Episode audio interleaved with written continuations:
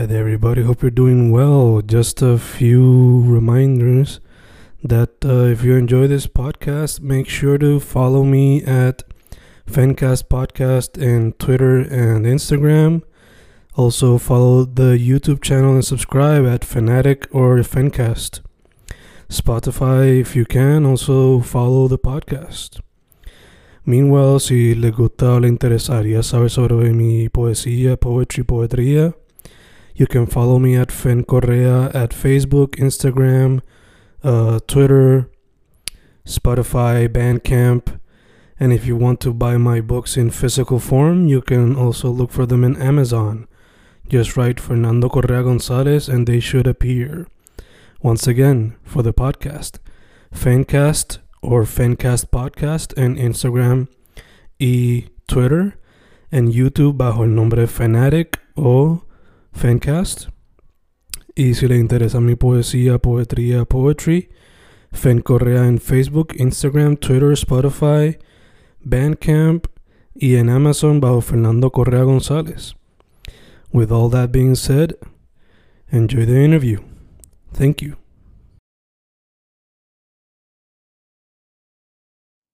Boom, boom, boom, grabando, grabando, fincas grabando. Hay un episodio con una persona que la descubrí gracias a su fotografía. No me acuerdo exactamente cómo fue, pero sí es la manera que yo hago mi research. Pues quizás fue que le di follow a algún fotógrafo y lo suggested, salió él. O quizás le di follow a él y seguí otros que estaban conectados. Pero además de eso, descubrí que también ha trabajado un poquito de arte digital. Y antes de hacer la interview ahora en empezar, descubrí que tiene un podcast, se llama Nemito. Gustavo Egea, ¿cómo estamos tú? Todo bien, todo bien. Estamos aquí en Fencast, ¿verdad? Estoy ahí, vamos a hablar de todo un poquito de hoy. Estamos activos, estamos desde Puerto Rico en la en pandemia, supuestamente acabándose, ¿verdad? Pero para mí seguimos lo mismo, así que... siguen, saliendo, siguen saliendo variantes de aquí, de allá y todas partes. De todos lados. Eh, primero que pregunta que te hago, el apellido, ¿lo dije bien? Sí, eh, Gustavo es así, sí. Perfecto. Pues, dude, eh, antes de irnos como que deep al interview, blog, whatever you got, Instagram, esas cositas. Eh, Instagram es arroba ahí estoy, ese es mi Instagram, ahí donde yo subo todas las fotos, ahí no son personales, son, es mi portfolio, como dice, comisiones, este, también de podcast Nenito PR, así se busca fácil, también ahí hablo mucho también de fotografía, tengo entrevistas y un montón de cosas más ahí, medias que hablamos de todo, y pronto empezaremos a hablar de las cripto, porque tenemos algo aquí atrás también que está de eso, relacionado, pero como estamos ahí, es grande, pero sí. Gotcha, perfecto, perfecto. Pues, mano, como mencioné al principio, descubrí primero, o sea, te descubrí a través de la fotografía. eh, por lo que tú aquí te describes como conceptual photographer, pero veo que practicas, o sea, no te mantienes estrictamente con eso. Experimentas también con otros formatos de fotografía. So, I guess que la pregunta es también, ¿vino primero la fotografía o el arte digital? ¿Cuál fue el primer Pues, interés? ¿Qué es la que hay? Pues yo cuando empecé a estudiar en la universidad, este, yo no empecé de hecho ni por fotografía, yo empecé por programación de videojuegos. Y después de eso, estando un tiempo en programación de juegos, me dijo uno de los profesores de ahí, mira, es que para estar aquí hay que saber dibujar. Y yo, pues, pues no dibujaba, para nada y todavía. Y Entonces me defiende, pero no tanto. Pero entonces había un profesor que era el de, el de fotografía que me vio, vio fotos, así que yo tenía más o menos su vida. No, tú tienes talento en eso de fotografía, pues no te cambias. Y yo, "Man, vamos a intentarlo. O sea, llevaba un, tres meses nada más en, en lo de programación y me cambié. Me cambié de concentración y me cambié para, para diseño gráfico digital con concentración en fotografía. Mm. Y entonces ahí seguí estudiando, me gradué de bachillerato. Este, sí, efectivamente sí era bueno en eso de fotografía. Obviamente cuando uno está empezando siempre te meten por todas las ramas, como que si pro shots, este, fotografía conceptual, que si fashion, que si de todo. Este, a mí me terminó gustando la fotografía conceptual. También tengo una maestría de hecho en fotografía. o sea, este, este, me gustó mucho la fotografía conceptual porque era como dibujar o como pintar, pero con la foto. Y entonces una regla que yo siempre tengo, que es que aunque las primeras fotos conceptuales que yo tengo en la parte de abajo, especialmente la del platanal, que es la de un guineo que yo tengo con estos tones, para ese Photoshop no es Photoshop. Nosotros eh, cogimos el plátano, le hicimos los rotitos, pusimos los plátanos, y, o sea, los tostones y el, y el guineo como tal, el plátano maduro que está ahí, tiene como un, como un agarradero por la parte de atrás, donde eso sí se quita el Photoshop, pero como tal es la foto, todas las fotos mías son, son reales. Se hacen un par de modificaciones, pero todas las cosas, cuando tú las ves en persona, son como stage, siempre están ahí. Mm, Porque la idea es que si se hace una- un, un stage o algo en vivo, que la gente pueda ir, pueda ver la foto como se ve digital, pero en, en persona. O sea, son prácticamente esculturas fotográficas, por eso concept, concept photography. ya. Sí, y entonces, y si toma mucho tiempo, y si yo, yo las planifico así, la, la, primero las dibujo en un papelito, más esto es lo que yo quiero, y entonces voy ideando, mira, necesito conseguir esto para hacer la foto, necesito pintarla, pero todo viene del, de mi profesor, que siempre decía, si van a hacer algo, no lo hagan digital, mejor algo que se vea ahí en persona, que lo puedas tener ahí, porque si lo haces todo muy digital, él decía que después cuando tú ibas a presentarlo en algún museo, pues tenía que ser una presentación digital y no era muy llamativa, porque si tenías un stage físico, pues tienes ahí, la gente puede disfrutarlo, puede tocarlo, entonces puede interactuar con eso.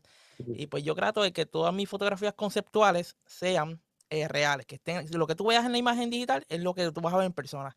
Y prácticamente todo es así. A veces son fotografías que tengo que tomar bien rápido porque, por ejemplo, hay una que yo tengo un limber, que el limber está goteando y de gotita está en el aire. Eso se regrasa usando sirops y esas cosas para que baje más lento y me dé tiempo de tomar la foto. Hay algunas que son este, efectos especiales de en persona, como los hielos, que se usa pues el mud punch, que es como un spray, que es como de peguita y se mezcla con agua 50-50, entonces la- las gotitas se mantienen. Es como la magia del cine, como yo digo Para crear todo ese concepto y mucha iluminación, iluminación, este, a veces trato de usar solamente una luz, este, y jugar con reflectores y eso, pero a veces sí se hacen cositas, eh, muchas luces por todas partes, se usan diferentes tipos de, de lentes. Eh, ahora mismo estoy usando uno nada más. Solamente me he puesto que todo lo que yo haga ahora uso un 50 milímetros, este, uno- 1.4, es el que estoy usando hasta ahora.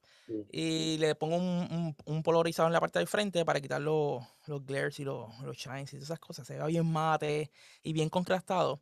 Y siempre primero el workflow empiezo como por Lightroom, termino en Photoshop. Y, o sea, Lightroom colores, Photoshop es para detallitos, quitarle cositas y darle high pass, que es para que se, la imagen se vea más crispy, más, más, más definida. Porque cuando sale la foto siempre sale como suavecita. Y me gusta que, que sea, que tenga mucha textura, que sea bien crispy, bien crispy. Y pues eso yo termino haciendo en Photoshop. Y en el caso de diseño gráfico, eh, prácticamente todos los logos que yo tengo en los podcasts, los míos, o sea, todo eso lo diseño yo. Sí, ah, también hago serigrafía también. Llegué, estuve un año entero haciendo serigrafía.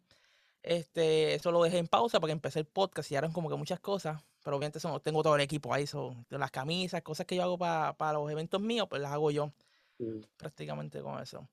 Y bueno, pues estuve hasta el 2018 estudiando el bachillerato de fotografía. Ya después de eso termino y entro a la maestría. Que ahí estuve, ya terminé en tres años y fue en fotografía también, la terminé. Y ahora estoy haciendo de todo un poco. Fotografía, estoy haciendo podcast, eh, voiceover, locuciones, cosas grabadas. Y muchos videos también, hago videos porque uno tiene que hacer, ¿sabes? Cuando tú haces fotografía tienes que hacer, saber video, tienes que saber editar, tienes que saber todo porque te tienes que mover como freelance.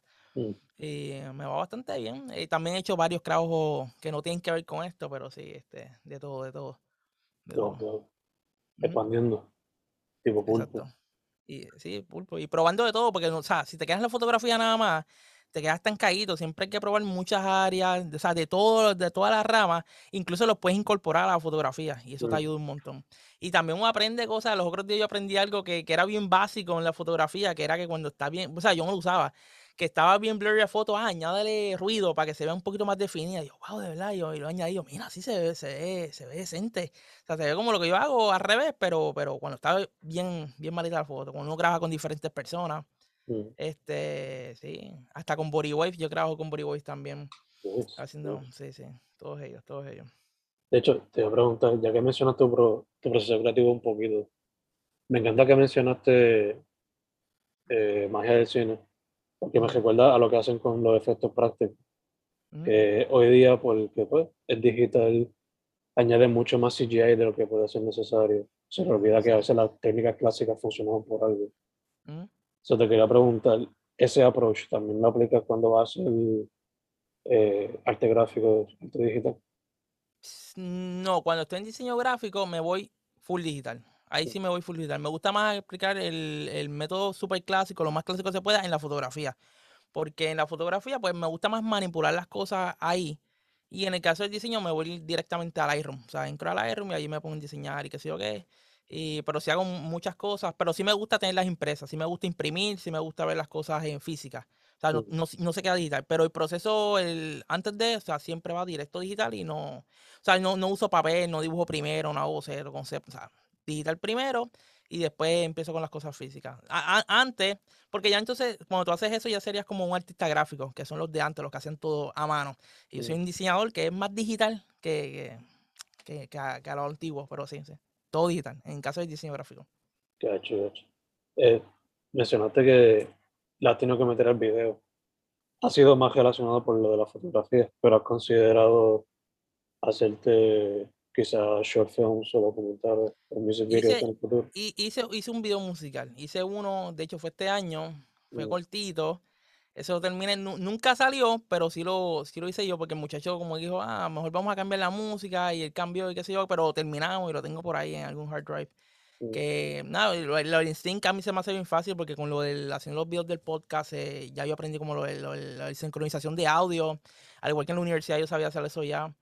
O sea, yo sé de todas maneras, se tiene que hacer con claps, se hace con claps y se tiene que hacer todo wireless ya como se está haciendo ahora porque ya nadie usa, casi nadie usa, bueno, si vamos a usar un super micrófono, un recorder, mira, pues, el clap está cool. Pero ya se trata de todo hacerlo eh, al momento que se graba el video, o sea, grabarlo aquí aparte, pero que todo esté sincronizado, cosa avanzar con el tiempo, o sea, no perder tiempo después en post-edición, porque imagínate, estar sincronizando un video musical y esto, toma su tiempito. Y es mejor que ya todo esté de, de una sincronizado. Y nosotros en este caso, cuando hacemos los videos, sí lo grabamos todo inalámbrico y si- sincronizado junto con el video. Cosa de que si hay que, por ejemplo, sacar el WAV del audio, que obviamente es muchísimo mejor, o Ujú. tenga alguna referencia, pues, pues sí, sí, tenemos el, eh, tenemos el WAV y tenemos el, el video acá ya sincronizado. O sea, no, no, estamos, estamos bien, estamos súper seguros. Backups, siempre tenemos lo, lo- nosotros tenemos los hard drives, además de los LAS, y tenemos los que ponemos el chip y le damos un botoncito y automáticamente eso se, se bacopea solo. Y los viajes también, que no hemos empezado a hacer viajes todavía, pero ya estamos ahí planificando uno cuando se quite la restricción para Japón. Ese sería el próximo viaje. Y ahí somos como cuatro que vamos para allá. Este, son dos animadores de, eh, digitales, no sé cómo hacer, pero algo ellos quieren ahí, y dos fotógrafos. Y estaremos ahí haciendo cosas. Ese, por eso que, de hecho, en el, en el podcast mío, el último post que subí en Instagram fue con como si fuera la, eh, la banderita de Japón. Y fue Ujú. por eso, porque estamos pensando ya, estamos planificando el viaje, tan pronto que tienen la, la restricción para Japón, nos vamos para allá. No, no. Y- Sería, tienen pensado que sea como que principios de 2022, summer, para y- ese y- viaje.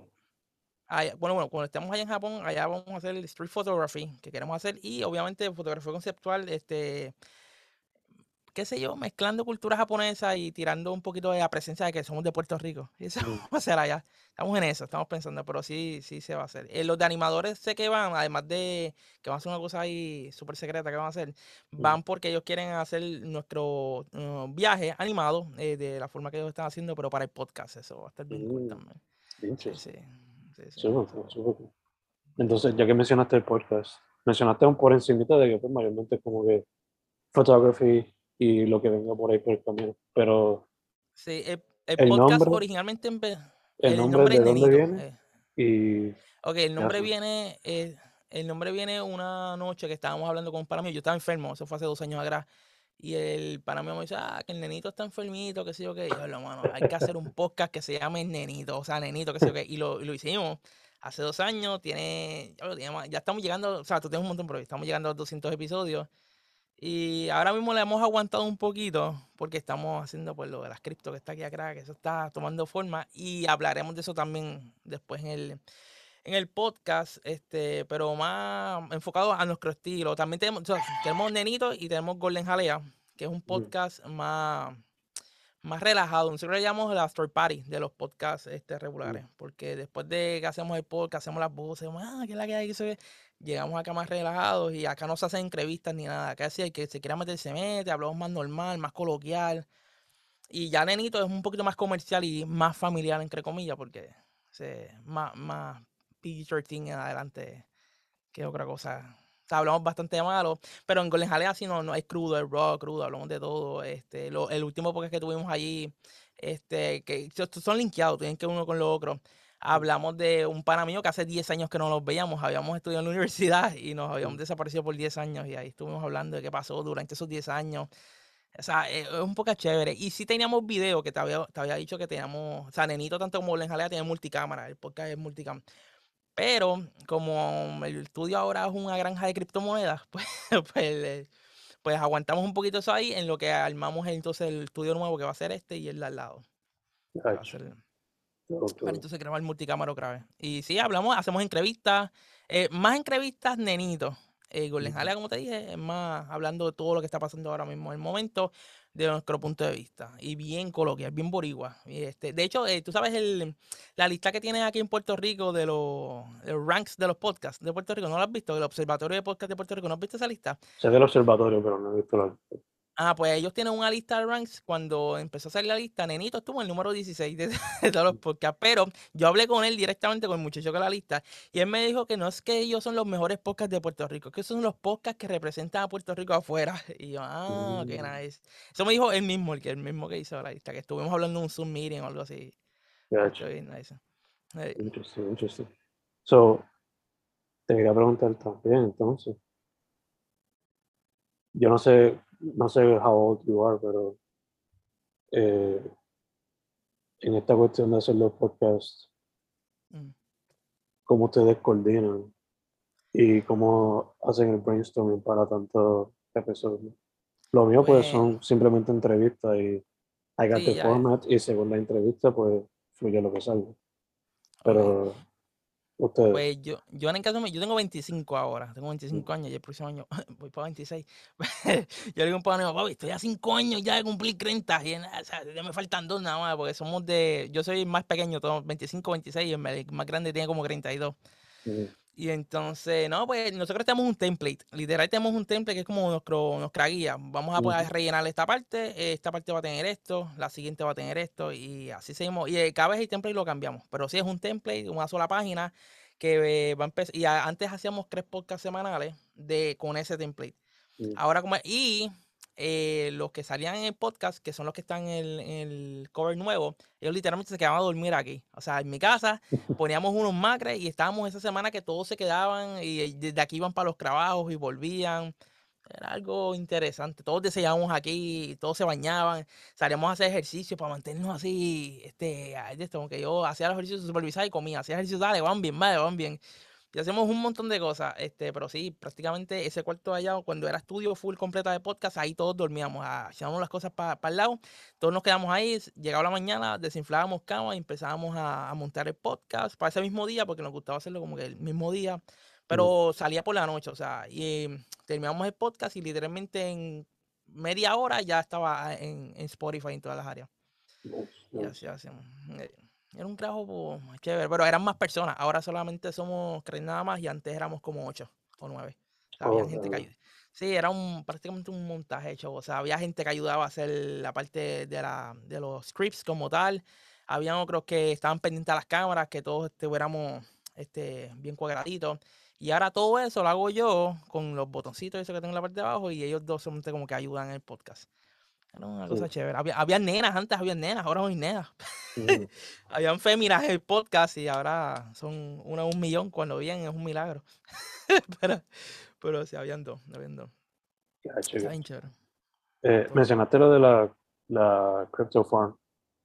It's not directly connected, pero in a way it is. Ujú. Esto de los NFTs, what do you think about it? ¿Qué sabes de eso? Pues los ¿Qué para mí en el caso, o sea, por lo que yo veo, lo que he investigado, para mí los NFT, a diferencia de las criptomonedas como tal, los tokens como tal, que sí tienen, aunque los NFT son un tipo de token, tienen proyectos debajo, los NFT no tienen un proyecto debajo, solamente son obras de arte como tal, digitales, digitales, y pueden ser también físicas, cosas que tú ves ahí, le tomas una foto, siguen siendo digital, pero no tienen un proyecto por debajo. Y yo lo veo desde mi punto de vista, es como si tú fueras a un museo y fueras a comprar cualquier obra que estuviera allá adentro. Pues es lo mismo, es un museo, pero digital. Es exactamente lo mismo. Al no tener un proyecto debajo, no viene siendo como un proyecto de una criptomoneda, qué sé yo, como los meme coins, como Chiva, o como Kichu, o como cualquiera, Bitcoin, lo que sean, que este, Ethereum, tienen proyectos debajo. Ethereum con los smart contracts, pues los NFT no, NFT son obras de arte que se venden digitales en fracciones, pero que los puedes comprar completo, sigue siendo un museo digital. O sea, no tienen proyectos por debajo. En el caso de la cripto, la gran mayoría de las monedas sí tienen un proyecto por debajo, o sea, y el, el white paper ese que ellos, que ellos ponen. Y las NFT no, las NFT son, son obras de arte digital que se están vendiendo como, como token y la gente los compra. O sea, para mí es como una moda prácticamente ahora. Después va evolucionando, pero el NFT que se conoce como hoy en día, yo creo que todavía le falta un poquito a convertirse en lo que se va a hacer en un futuro. Por ahora, yo lo veo como un museo digital donde tú puedes entrar y comprar un cuadro que tú quieras, la obra, el concepto, la comisión que hayan hecho, que hayan puesto en la reventa ahí. Eso para mí es eso ahora un NFT.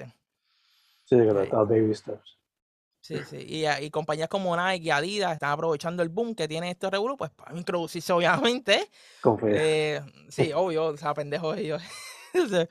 para introducirse en esto de- del mercado. Pero sí, yo veo la criptomoneda y todo lo que viene siendo como, o sea, full el futuro. El papel moneda para mí está muerto ya de hace como dos años. O sea, casi no se usa. Es que como tú vas a, a salir y tú vas a software, un ejemplo, qué sé yo, y tú vas a pagar, casi nadie paga ya con efectivo. O sea, eso de sacar, ah, sí, vamos a sacar efectivo, vamos a contar el mo-". No, eso ya no está. La gente llega y es atache móvil o con el mismo. Yo, yo pago mucho con Apple Pay, pap, así. O sea, casi. No, no, yo no ando, de hecho, con efectivo. Mi, mi cartera es súper chiquita. O sea, mi cartera, mi cartera es esto. Es un tarjetero y lo que tengo son tres tarjetas, que es la membresía de Costco, eh, la licencia y ya. Sea, y un ATH por si acaso. Porque yo siempre me paso con el celular pagando y entro siempre con el teléfono. Entonces, cuando yo veo gente con efectivo, yo diablo, tiene efectivo todavía.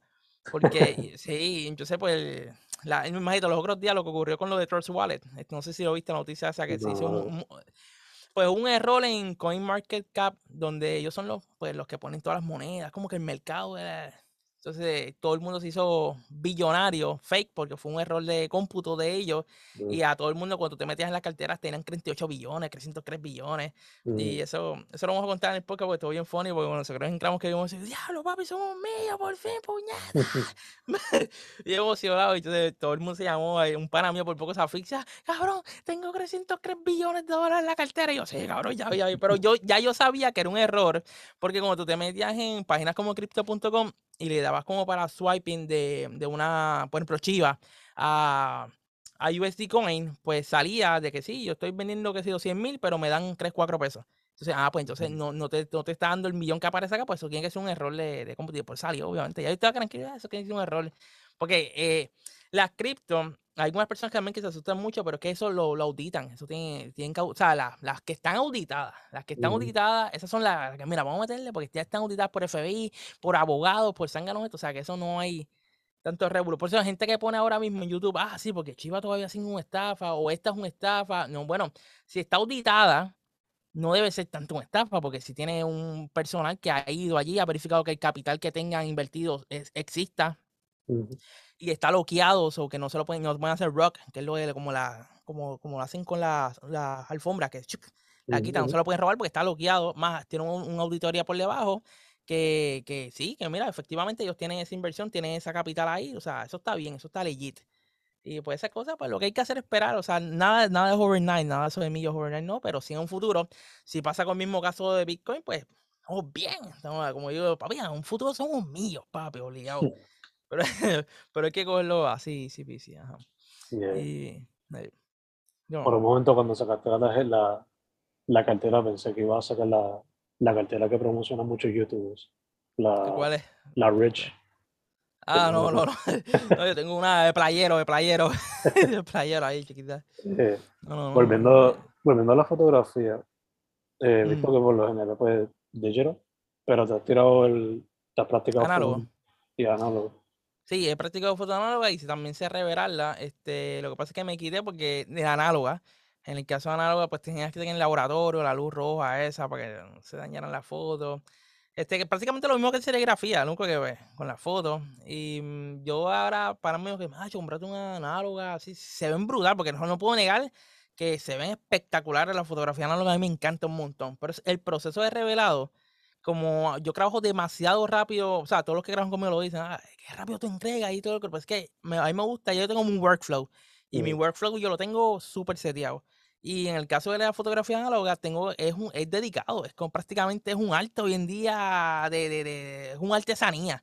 Pues Mm. tienes que, eh, el proceso de revelado y después de que lo revelas, escanearlo. Y si no tienes un escáner bueno que, que te pueda dar un archivo este, crudo, que no te lo va a dar porque es una fotografía, ¿no? no, no tiene un sensor que haya recogido los RGB ni nada de esas cosas, pues un poquito tedioso, porque entonces sería bueno que la fotografía haya quedado brutal, que a mí me quedan bien, a mí me quedan bien de una. Lo que pasa es que en el caso del digital tienes muchas opciones para poder, en el caso del Lightroom, con el crudo, poder editar los colores, los highlights, bajarse, lo que eso se, hace mucho ahora. O sea, tiene este, más opciones el digital que en el análogo. Sí se ve muy bonito y si en algún momento si me sobra el dinero, porque sale caro también, o sea, tener fotografía análoga no es barato, o sea, tienes que comprar rollo, tienes que mantener esas cámaras como si fuera una pistola, hay que, hacer, hay que mantenerla chévere, más todos los polvitos y las cosas para revelar, eso cuesta también, tienes que mandarlos a pedir a Amazon, porque aquí en Puerto Rico aquí no venden nada de fotografía, aquí tú vas a ver eso ahí, y si tienen cosas pero la gente dice, ah, sí, porque yo me compré un flash. Sí, pero no es el flash que usamos nosotros los fotógrafos. O sea, nosotros preferimos, qué sé yo,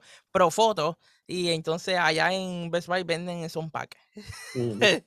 y no, no, es lo mismo. O sea, eh, la gente dice, pero ¿por qué tú gastas tanto en un flash y eso? Bueno, porque que este flash, además de que da un montón de proporciones y cosas, la, la intensidad de luz y la, es que tiene algo que la gente no, no logra ver con bueno, no, está en fotografía, pero nosotros los de fotógrafos sí. Entonces la gente, ah, ese tiene que ser la cámara. Y yo no son en la cámara, ese es el fotógrafo que tira así brutal la foto. Por ejemplo, esa es la cámara que tira bien duro. Y yo no, mm. es el fotógrafo que está bien duro. O como cuando te dicen, esa cámara está enorme. Y yo no, son en la cámara, ese es el lente que es bien grande.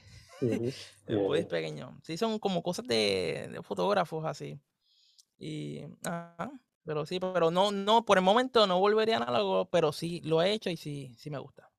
Bello eh, photography, digital art, podcast. ¿Algún otro medio que te gustaría explorar? Artístico de comunicación. Eh, de comunicaciones, sí, como estoy haciendo, lo más nuevo que estoy haciendo es esto, lo de podcast, eso es lo último que estoy haciendo y ya lo creo tengo bastante dominado y sí estuve pensando en algún momento, todavía estoy analizando, porque puede ser que para el próximo año empiece, lo ah, hice un tiempo en el pasado cuando estaba estudiando, me gustaría volver a hacer pinturas en óleo, este, a pintar en óleo otra vez, pero pues eh, sale caro. Entonces, estamos, estamos en eso, estamos en recesión económica. Eh, que estamos haciendo muchas inversiones con esto, sale bien caro. Este, estamos aquí montando, estamos reformando la casa, como dicen los españoles, estamos en reforma y eso. Estoy votando a, porque mi madre ya se va, yo vete ya para tu, para tu apartamento. estoy solo prácticamente. De hecho, yo ahora con 25, ahora con 25 años que yo saqué mi licencia de conducir por primera vez, o sea, yo no tenía licencia antes. Yo cuando iba para todos los trabajos, yo siempre tenía un pana que montábamos todo el equipo de fotografía, íbamos para allá. Era un, era un huevo, era un rollo bien cabrón para llegar a los sitios. Ahora no, ahora monto las cosas y yo llego enseguida, pues yo llego bien rápido, o sea. Pero antes, yo me acuerdo, imagínate, cuando yo tenía, yo empecé a los 16 años a estudiar fotografía en la universidad, porque yo, yo entré a la universidad con 16 años. Y me acuerdo que en uno de los primeros trabajos que yo tuve como fotógrafo, que me acuerdo que fue de fashion, de, ah, por cierto, yo, a mí no me gusta, me gusta hacer fotografías de fashion, pero no me gusta, es algo raro. En bodas nunca me vas a ver haciendo bodas en mi vida, ni tomándole fotos a la luna. Está normal. Pero me acuerdo una vez que tuve una sesión de modelaje con, eran como con 16 modelos, era un montón, y cada uno tenía como tres cambios de ropa, que eso es un montón de tiempo y un montón de fotos. Y era nuevo, yo no sabía mucho, y estuvo bien funny porque ese día, o sea, todo salió bien, equipo todo, pero ese día aprendimos que hay que ir al desayunado y hay que comer, porque como estaba haciendo la foto, estaba ahí para tomar la foto, y yo literalmente me caí de lado como un cubito ahí, club. Ese fue yeah. el ahí. Eh, y que, o sea, no voy a hacer bodas, pero sí hice dos bodas secretas, pero nunca, nunca las publicaría. Hice dos que fueron para unos panas para ayudarlos, me pagaron, obviamente, pues eso es gratis, ¿sabes? ¿Te crees tú? sí, sí, nunca, nunca, yo nunca doy los trabajos de gratis, siempre practico mucho con los compañeros míos, los panas míos, así que son bien ahí, practico mucho, pero cuando son comisiones o trabajos de verdad, cobro Cobro, yo cobro de la siguiente manera. Yo te cobro por la licencia, que es la copyright y esas cosas para que tú la publiques, y el proceso creativo, o sea, creativo y licencia, copyright creativo. Ponerle que por el copyright cobro mil y por el creativo cobro mil. Entonces te lo desgloso así, entonces así te, te lo vendo.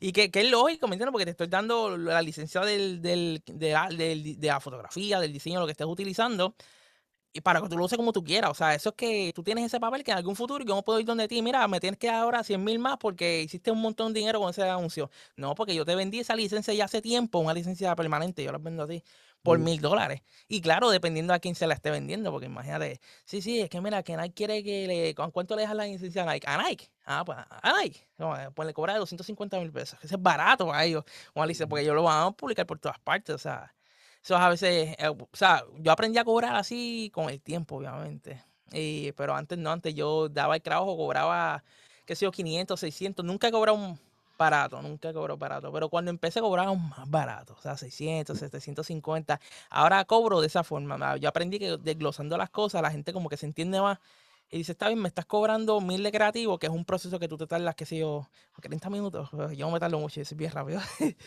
Pero yo lo pongo como que me tardé dos horas y la licencia. Porque yo siempre pongo, mira, el proyecto siempre se va a tardar dos horas en esto, dos en la obra. Proyectos grandes, cuatro horas, videos, imagínate, este, eso, se cobra de otra forma y se cobra bien caro. Pero en caso de la fotografía, yo te digo, mira, yo me voy a tardar dos horas en el trabajo, yo le dedico dos horas a ese trabajo nada más. Porque es un, es un, proyecto que ya cuando yo estoy hablando con el cliente, ya, ya yo en mi cabeza ya sé lo que voy a hacer. En, caso de fotografía, ya yo lo tengo aquí. Y cuando yo lo voy a hacer, pues ya lo monto, ta, ta, ta, ta, y yo pongo dos horas, mil pesos, mil pesos, para y ya está. Y entonces, ah, wow. Y por lo menos en estos días, los, eh, los que, clientes que tienen en mi vida entienden. Pero es porque yo lo explico bien. Yo digo, mira, son mil pesos de creativo. Esta cámara cuesta esto, esto, esto, esto y lo otro. Y ellos me dicen, ah, sí, mano, yo sé, yo confío en ti, yo he visto tu trabajo bien duro. A mí me escribieron los otros días por un trabajo que se está cocinando ahí este, para una branding, una marca de, de, Estados Unidos. Mm. Que si me cogen ese, en ese proyecto, pues, uff, durísimo. Ahí cobraría bastante, pero son un montón de productos que, esos son projects. Ahí serían más de 100 productos, me lo dijeron así, son más de como, 120 productos. Y yo, ah, normal, sí, poquito, poquito. poquito, pero entonces ahí sí vendría yo a hacerlo, a poner el posicionamiento para que todos queden igualitos. O sea, nada digital. Ahí tendría que yo tomarle las fotos a los pico de productos que queden bien iluminados con lo que ellos me hablaron que quieren en el proyecto. Y pues, yo creo que quedaría bien porque es que eso, o sea, yo vi las fotos que ya ellos tenían en la página, ellos quieren mejorar esas fotos y ponerlas mucho mejor. Sí, sí, al día y o sea, más como están usándolas ahora, pero conceptual, que sea, se vea bien. Y yo, pues dale, durísimo, vamos a meterle, vamos a meterle.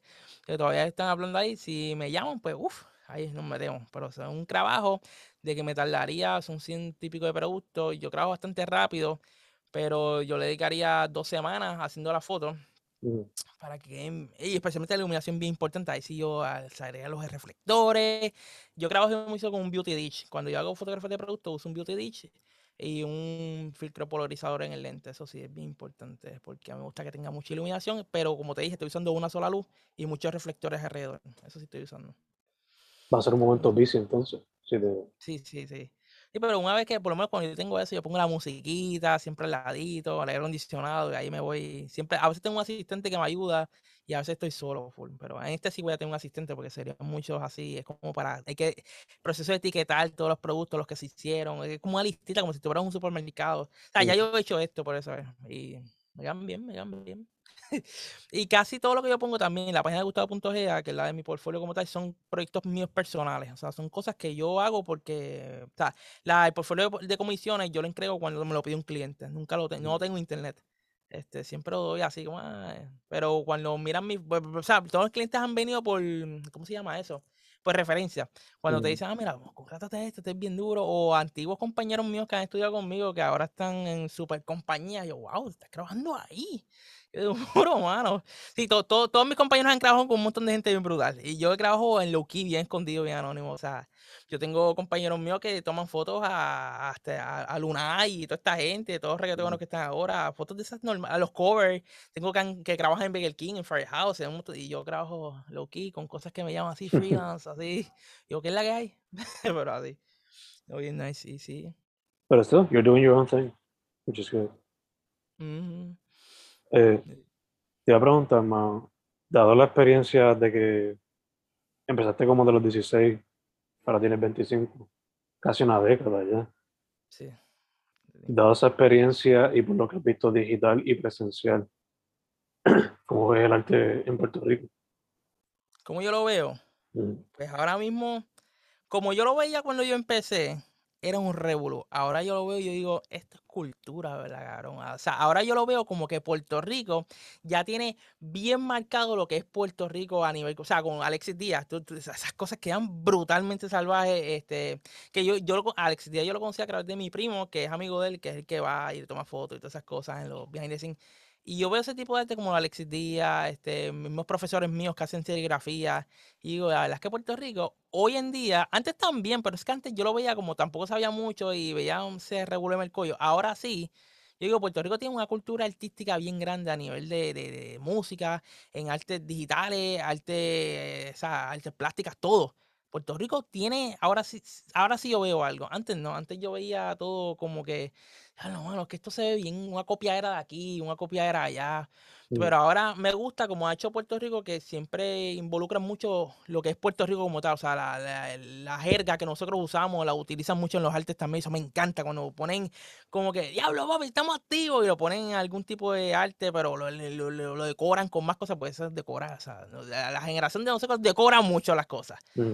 Pero cuando lo decoran, sí, sí, pero cuando lo decoran con, con palabras de nosotros, con cosas de nosotros, tú dices, wow, e, esto es Puerto Rico, papi. Se ve bien duro, o sea, se ve un carón cuando tú caminas por ahí. A veces cuando tú vas a otras partes y tú, tú sabes que eso es de Puerto Rico, primero porque tiene cosas distintivas que son nuestros, nuestros vocablos, son nuestras helgas, o qué sé yo, eh, simbología de nosotros, o sea, la, bandera, que sí, qué sé yo qué, pero lo hacen tan bonito. O sea, Alexis Díaz es un ejemplo brutal. O sea, ese tipo está a otro nivel, haciendo este, el arte. Y es puertorriqueño, este Juan Salgado, los tatuajes de él, brutales también. Que de hecho yo creo que Juan Salgado estudió donde yo estudié, pero y hay un hay un chismecito en el salón de nosotros, hay todavía este artes que él hizo, o sea, diseños y cosas que él dibujó y están ahí en un salón, ahí los tienen. Y entonces el profesor que le dio clase, eso lo hizo Juan Salgado, mira ahí, todo, porque es verdad, lo hizo él. y nosotros, diablo, mano, es que este cabrón ya desde que empezó a ir para allá, porque tú ves el dibujo y de estudiante, pero ya estaba a otro nivel. Y sí, nosotros, bueno, yo, yo estudié, tú empiezas normal, pero sale súper, súper pulido. Y en el caso mío, este, ya yo estaba, a mí me pulieron bien duro, y más en la fotografía. O sea, en la fotografía yo soy de esas personas que cuando llega a cualquier sitio y te piden, mira, vamos a hacer esto, ¿sabes? Y yo, ta, ta, ta, ta, ya terminamos, vamos, vamos a comer, qué sé yo. Soy bien rápido y Puerto Rico ha llegado hoy en día a un nivel, en caso, en, el área de las artes, que, que ahora sí, nosotros somos, pero compensados, nosotros podemos matar a cualquiera, nosotros estamos rompiendo hoy en día a nivel artístico en, en todas las áreas. O sea, ahora sí, con lo que decían antes, Puerto Rico es la fábrica de estrellas. Puerto Rico verdaderamente hoy en día sí está siendo la fábrica de estrellas, o sea, literal en todo, en todo. Es que nada más en la música, en la música yo ni hablo, porque ya estaba Bonnie. Bonnie eso ahí coja a todo el mundo. Y eso es en el área de las artes con Alex Díaz, Juan Salgado, toda esta gente, y haciendo esas cosas bien brutales, este, estamos bien, estamos en, en, en, en, los mismos bailes. Es que en todo, mano, Puerto Rico está a otro nivel, de verdad. Ahora sí, Puerto Rico ahora sí. Pero cuando yo estudiaba, eso era una loquera. Eso era, vamos, eso es copiado de allá, allá afuera. Que sé yo, solo vieron en, en, en, Behance, que se, en Behance, que se copiaban de todos los artistas y decían cosas locas. Pero ahora sí, ahora yo veo un cambio y ahora veo que Puerto Rico, eso, eso lo hizo un puertorriqueño, obligado así. Yo puedo decir eso ahora. Antes no, antes yo decía, eso, ah, eso lo copiaron de acá. O sea, pues antes era así y ahora en la pandemia, bueno, este, no sé, con conseguir inspiración, está apretadito. Pero sí, yo, yo, por ejemplo, en estos días, para conseguir inspiración, me he dejado llevar por cosas de antes, o sea, de cosas bien, ah, los giabros antes hacían esto. Y yo, ¿verdad que sí, hermano? Y ahora eso no se hace. Pues entonces, eso, eso es una serie que estoy grabando ahora, que va a ser el próximo año. Este, que esa sí la voy a poner en Gustavo.ga. Esa sí porque es mía, son cosas mías. Este, esa es de 12 fotografías. Va a estar interesante. A ver si la puedo este, exhibir en algún lugar. Yo, yo tuve tres exhibiciones antes. Este, una fue en Ponce. Este, tuve también el museo, el de Puerto Rico, ese que está por, por, la avenida que tiene los peces, esos coins, nunca me acuerdo el nombre, que también estuvo lo de Calle Cresa ahí. Pues ahí. Tuve una pequeñita. Y la otra fue obviamente en la alquiler Viaje Guaynabo, que ahí todos los, todos los estudiantes ponen sus exhibiciones y todas esas cosas. Esa la, esa la tuve ahí. Pero sí, mano, Puerto Rico, es Puerto Rico ahora en el arte, ahora sí le mete bien duro y ahora sí está haciendo un montón de cosas, bien duro, especialmente en la música, que nosotros somos muy duros. Entonces. Mencionaste que has colaborado con Bodywave. ¿Algunos otros artistas con los cuales te gustaría colaborar que no has tenido la oportunidad de hacerlo? Mm, diablo, algunos otros artistas. Sí me gustaría grabar con uno que, que hablo mucho con él, o sea, estaba hablando con él los otros días, que se llama, ¿cómo que se llama? En, o sea, se llama mi maestro Rodríguez, pero ¿cómo se llama en, en, Instagram? En Instagram se llama, este, creo que es Javi, yo no sé qué. Él es un artista digital de diseño, pero en 3D. Sea, todo lo que hace, él usa Maya, esas cosas. Y siempre me gustó colaborar con él porque cuando yo estudié con él, de hecho, él, él está bien crepado. Eh, ah, las cajitas de Tentoki de Puerto Rico, las que estaban antes, que eran como, eh, que tenían como manchitas rositas y amarillo y qué sé yo, que estuvo un tiempo esas cajitas. Él diseñó esas cajitas cuando era estudiante y, y él hubo un concurso de diseño, él lo ganó y él, eh, las cajitas de él estuvieron por todo Puerto Rico. Y él dice, va, es el de las cajitas de Tentoki. Yo siempre había querido colaborar con él este, mezclando lo que él hace, porque él hace unas cosas brutales. Y lo mío con la fotografía, más o menos, eh, si tú miras el arte de él y las fotografías mías conceptuales son prácticamente similares. Lo único que él digital y yo, pues, real, así con fotografía. Otro fotógrafo que me encantaría colaborar con él, un fotógrafo, este sería Cristian Luna, que también estudió conmigo. No sé si lo conoces, buena gente él, tremendo tipo. Este, Buena gente. Hace fotografías más de, de lo que está ahora en, en los medios de, de música y eso, pero sí, el tipo Mm. es súper buena gente. Él es medio introvertido, así bien calladito en su flow, pero le mete bien duro. Le mete, y bien duro en, en la edición. Él es un monstruo, mano. Yo, yo siempre cuando yo estaba estudiando con él, él la fotografía de él como tal, cruda, es una foto. Pero cuando él la lleva a la computadora, él hace unas cosas que tú dices, ese tipo le mete bien duro en la edición, bien brutal, en los colores, iluminación, todo. Pero él es, él es más digital que yo, él es sí súper digital. Mm. Pero sí, porque él no es como yo, que todo lo hace en fotografía más real. Él no, él va, él toma las fotos, quedan brutales, quedan crudas, pero cuando él toca la computadora, ay, ese tipo hace unas cosas monstruosas. Eso sí que hace. Y sí, obviamente, ha hecho en algún futuro, ah, qué sé yo, hablar con este tipo, Juan Salgado, Alexis Díaz, aunque sea hacerle un behind the scene, mano, eso Mm. estaría brutal, no, man, Eso estaría súper bien duro. Sería como con Dream Project. Sí, sí, el, lo- los top míos, a mí me cae, qué sé yo, trabajar así, haciéndole, aunque sea un behind the scene, porque sabes que los behind the scene ahora están brutales. Mm. A Juan Salgado o a Alexis Díaz estaría brutal, hermano. Estaría, estaría, ¿verdad? Estaría a otro nivel, hermano. Sí, porque imagínate, tú decías, ¿a quién tú le has hecho behind the scene? Papi, a Juan Salgado, Alexis Díaz, que sé yo, Bad Bunny, una cosa así. Ah, Eso estaría brutal. Mm. Que sea un video, eso estaría bien nice. Te quería preguntar, eh, mencionaste brevemente que para el año que viene ya tienes como una serie, Sí. pero ¿te gustaría en algún momento quizás compilar las fotos en un librito y publicar eso también? Sí, sí, eso sí, ya lo había pensado hace, de hecho, solo pensé hace dos o tres años atrás, este, lo iba a publicar a través de blurb.com, que ellos como que ya tú puedes ir subiendo las fotos y qué sé yo, las publicas y las tienes impresas, eso sí lo quería hacer, eso, sí- eso sí también está, eso está pensado, está ahí por ahí en, en el trayecto, pero todavía no, porque el libro sí, el librito donde yo pondría la foto, que tendría que ser de seis series de 12 fotografías, eso es lo que yo quiero Ujú. hacer en el libro, o sea, tener de mis mejores series que yo he hecho, de 12 dentro del librito. Y ese es el que yo quiero. O sea, que sea como esos libros cuando tú vas a las bibliotecas de Ujú. universidad donde estudian comunicaciones, tú los abres y tienes un montón de fotos de, de, esa- de ese fotógrafo. Eso es lo que yo quiero hacer, pero con mis fotos. Y ahora mismo tengo cuatro series, nada dos salieron, este, dos las tengo todavía que están cocinándose, están dándole vueltita a la sopa, están como que, porque yo las dejo reposar un ratito, yo como que vuelvo y miro el próximo mes, ah, se ven brutales, y vuelvo y miro el próximo mes, ya lo sé, mejor que el próximo el mes anterior, así yo las dejo un ratito hasta que las saco, Mm. así.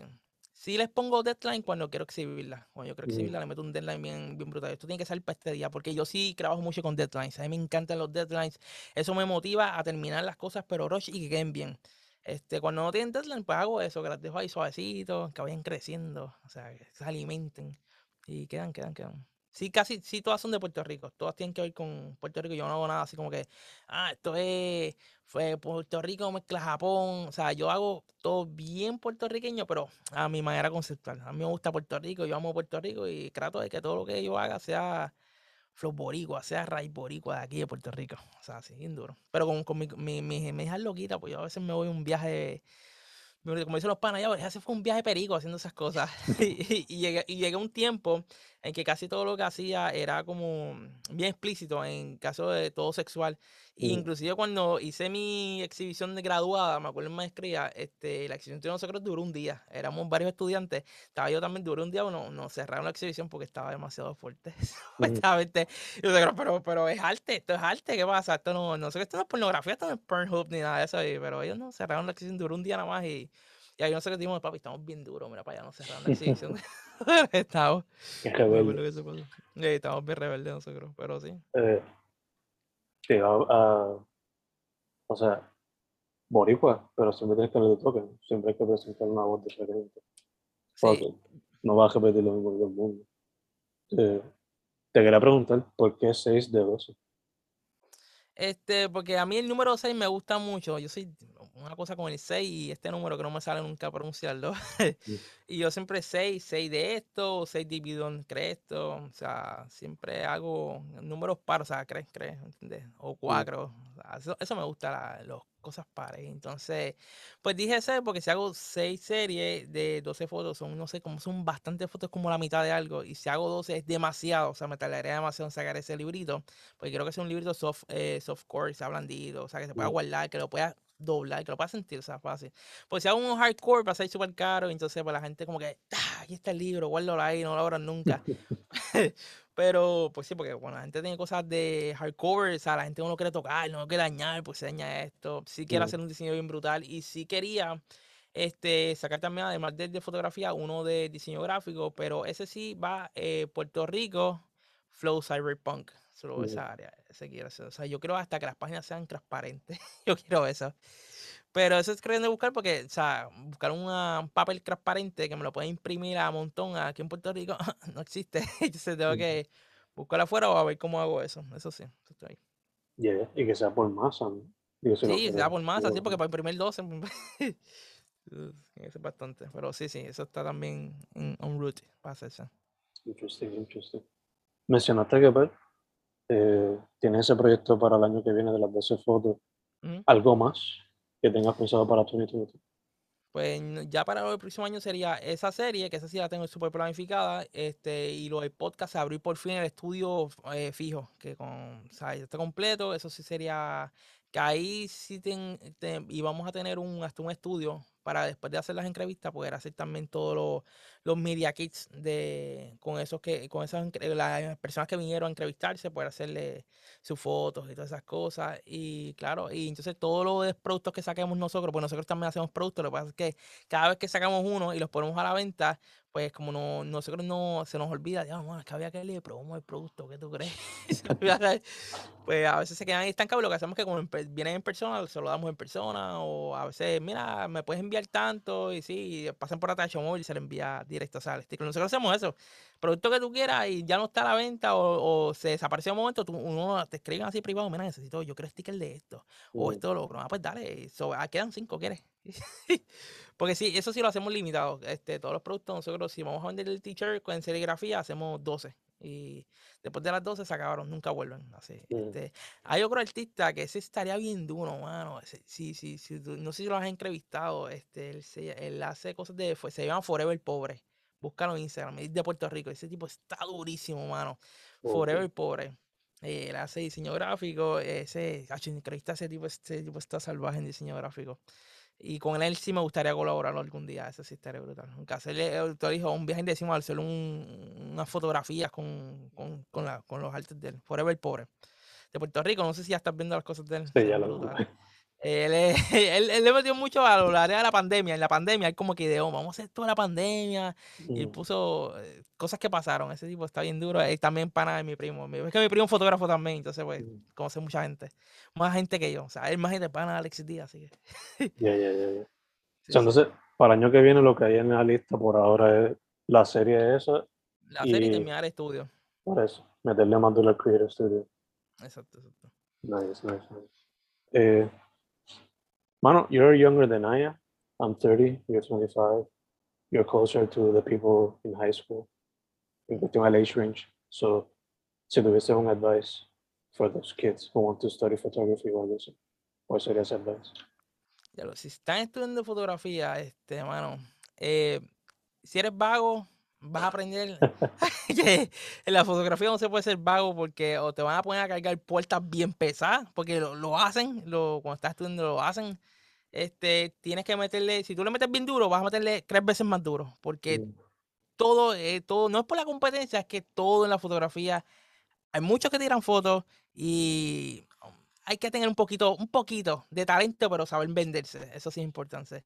Y ya desde pequeño meterse en todo, mira, si te dicen vamos a tomar fotos allá este, en tal sitio, con tal, métete, tírate. Nunca le digas no a ninguna oportunidad. Si tú empiezas a decirle que no a cosas de empezando, ya te cerraste todas las puertas empezando. Tienes que decirle sí a todo. Y, y nunca nada de gratis. Eso sí es importante. Siempre cobra, siempre cobra y siempre cobra. Claro, a menos de que sea una colaboración, qué sé yo, mira, vamos a colaborar con Bad Bunny, eso es una excepción, es una excepción. porque, y estás empezando y te, ya te vamos a, eso es una excepción. Pero siempre cobra y siempre métele súper, súper duro, más de lo que tú estás ahora. Y si eres vago, papi, esto está, aquí esto no es para vago. Esto es bien fuerte, te vas a cansar un montón y todo, todo, todo es caro, para que lo sepan desde un principio. Todo es caro. En la fotografía, todo es caro. Ah, y puede ser que en algún momento te roben las cosas. Todo es caro, para que lo sepas. Sí. claro, pues, me ha pasado, me robaron una vez. Me ha pasado. Pasar, pero sí.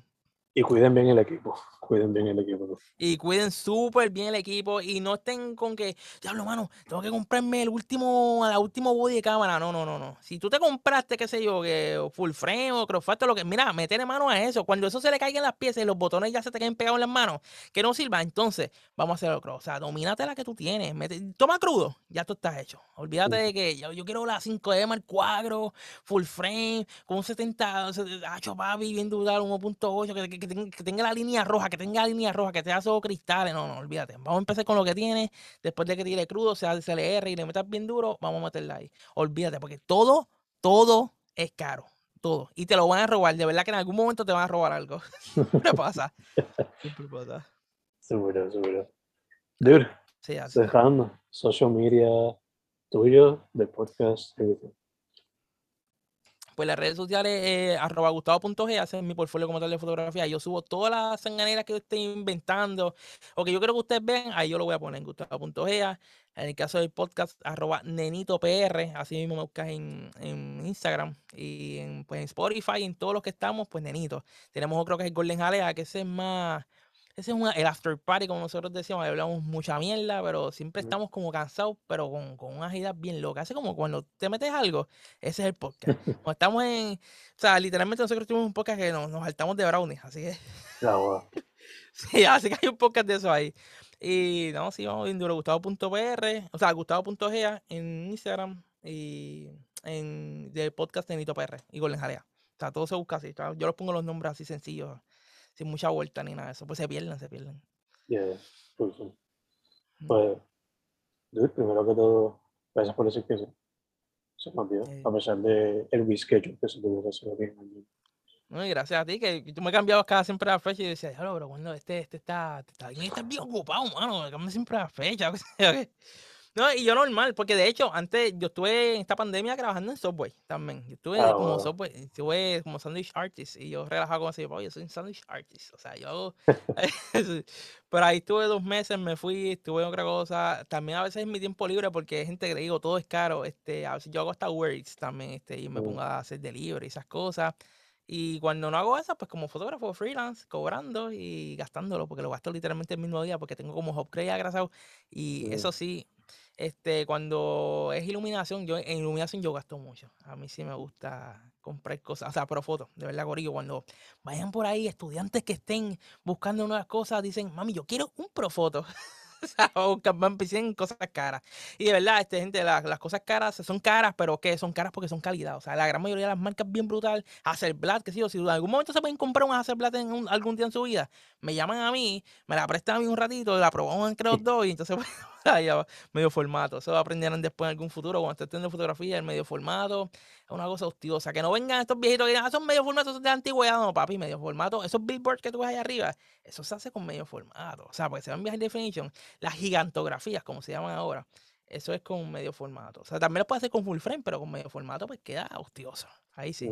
Todo, todo, lo que tú ves en Nueva York, todas esas fotos, eso es medio formato, un Hasselblad de 32 mil y pico de dólares, que queda bien brutal, para que sepan ahí. Todo es caro, todo es caro.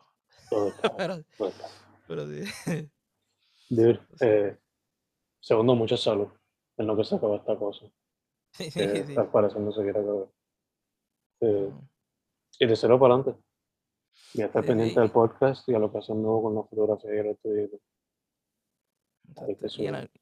Y en, y en, algún momento cuando se acabe la pandemia, pues se, harán más cosas. Uy, sí, sí, Su nombre es Gustavo Egea Gustavo.ga Instagram ¿eh? y el podcast nenito.pr, ¿verdad? Nenito PR, sí. Pero en Spotify como nenito. Busca nenito y ya está. Un amarillito. Perfecto, perfecto. Hermano, Otra vez. Muchas gracias. Estamos, estamos. Nos vemos. Gracias. Y